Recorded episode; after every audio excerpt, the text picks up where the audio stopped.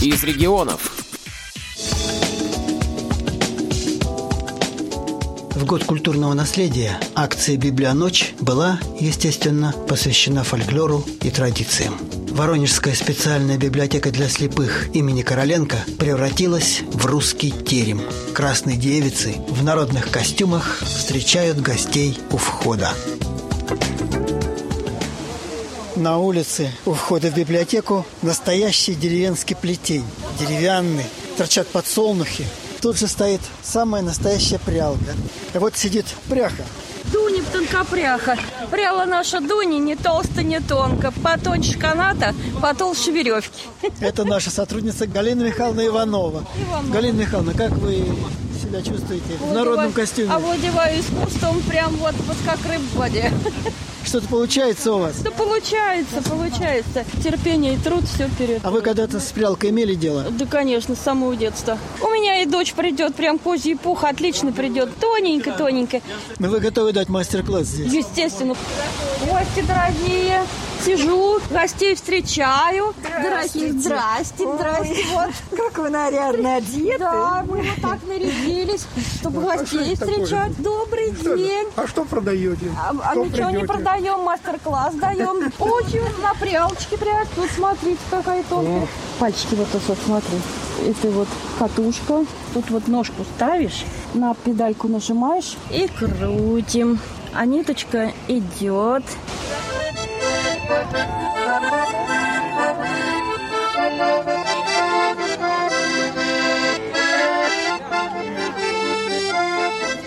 Нашелся и баянист, и зазвучала музыка. Это играет преподаватель школы-интерната для незрячих Константин Михалев.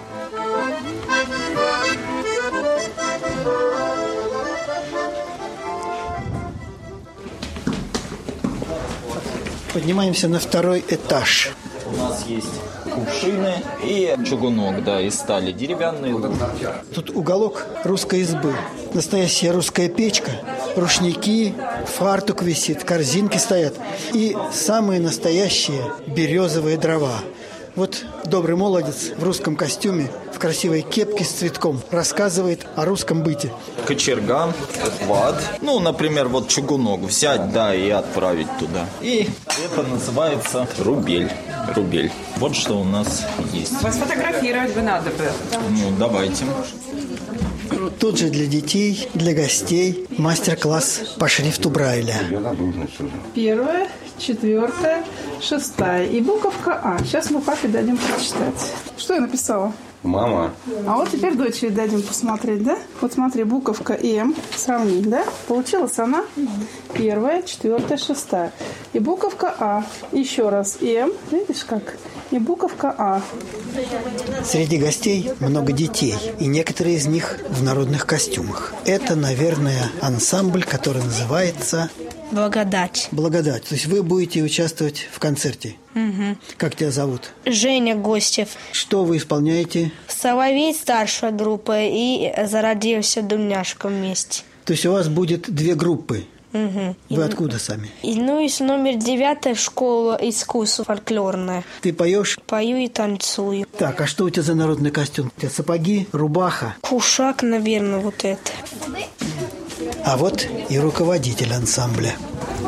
Как вас зовут? Меня Анастасия зовут, Девицкая. У нас детский фольклорный ансамбль «Благодать». Мы занимаемся на базе детской школы искусств номер 9. Дети изучают традиционную культуру, поют песни, а занимаются ремеслами, изучают праздники народного календаря И дает концерты. и дают концерты, конечно. Часто выступаете? Мы стараемся как можно чаще. Праздничный концерт открывает директор библиотеки имени Короленко Альбина Николаевна Милованова. Добрый день, дорогие друзья. У Библионочи 2022 года очень важная и точная тема про традиции. Ведь Россия – многонациональная страна. И каждый народ должен помнить свою культуру, свои традиции и обычаи. И сегодня вы, мои дорогие читатели, прикоснетесь к русской старине, которой не подвластно время. Это наша история, это наши с вами традиции, веками созданные творениями наших предков. В мире нет мирее краше песен и преданий наших. Ведь Воронежский край очень богат и славится своим пением, сказками, легендами. На сцене учащаяся школы искусств номер 9 звучит «Домра».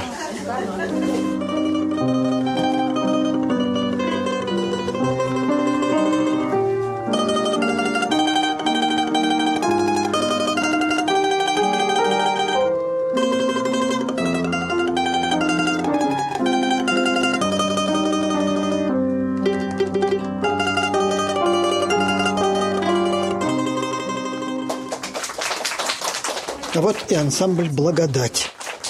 Летал, летал воробей, летал, летал молодой по засиню морю, по засиню морю, по засинему морю, по засинему морю, по зачисту полю, по зачисту полю.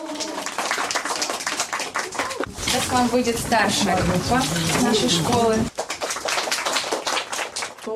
Туманы ярами, туманы долиною, туманы ярами, туманы долиною.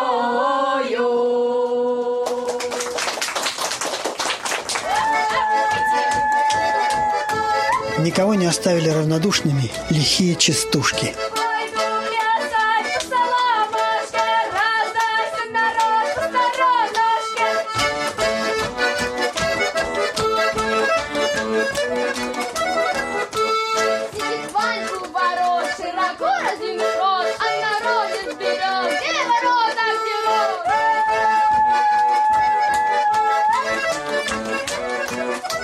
Концерт завершают студенты Воронежского государственного института искусств. В их программе близкие воронежским традициям украинские песни.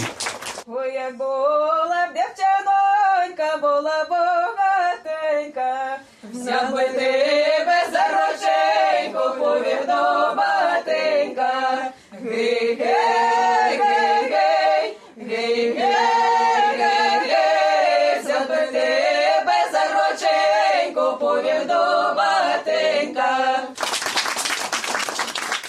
Русские умельцы славились всегда своими работами. Ярмарка у русских была не просто праздником, это был еще кропотливый труд, потому что именно на ярмарке выставляли свои работы мастера. И сегодня, дорогие наши гости, вы сможете себя тоже ненадолго почувствовать мастерами ремесел, потому что здесь будет проходить у нас два мастер-класса.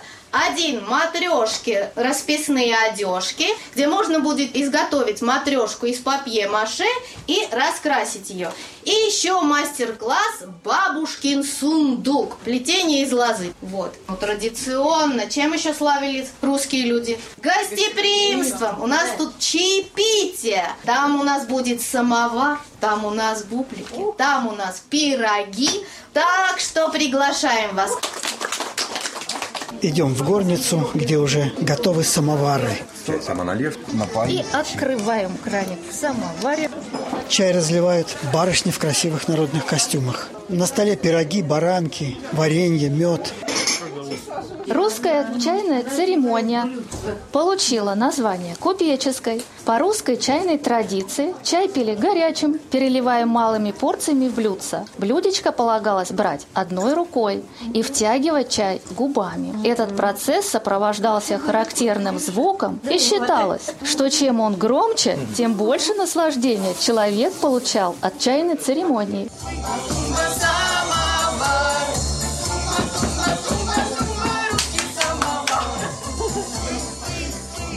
Читальном зале мастер-класс по росписи матрешек. Сотрудник библиотеки рассказывает об истории матрешки.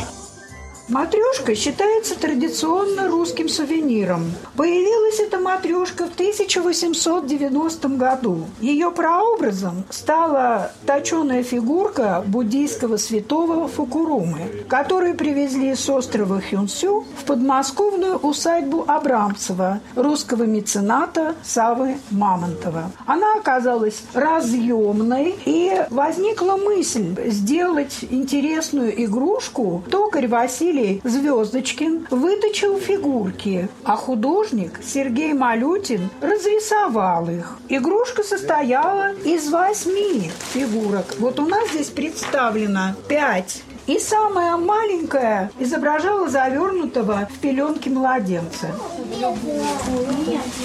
Все равно потом все это склеить, потом покрасить чем-то. Да? Мастер-класс полозаплетения. Вы мастер. Да, я да, я этим занимаюсь. Как вас зовут? Меня зовут Дмитрий. Скажите, вот лозу-то вы где берете? Газетная лоза. Я беру спицу, накручиваю трубочки. То есть обычная проволока? Обычная проволока. Вот она. Беру газету.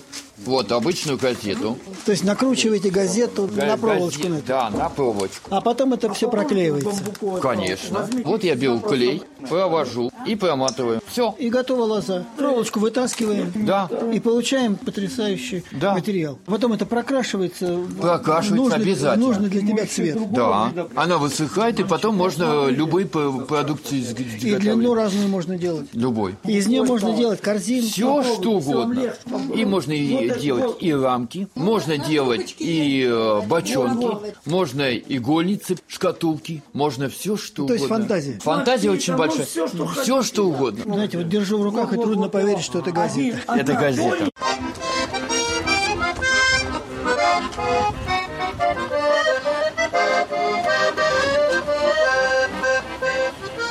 На улице долго еще звучала музыка.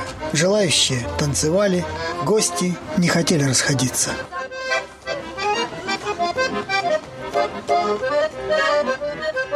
Сергей Сыноров для Воронежской областной специальной библиотеки для слепых имени Короленко.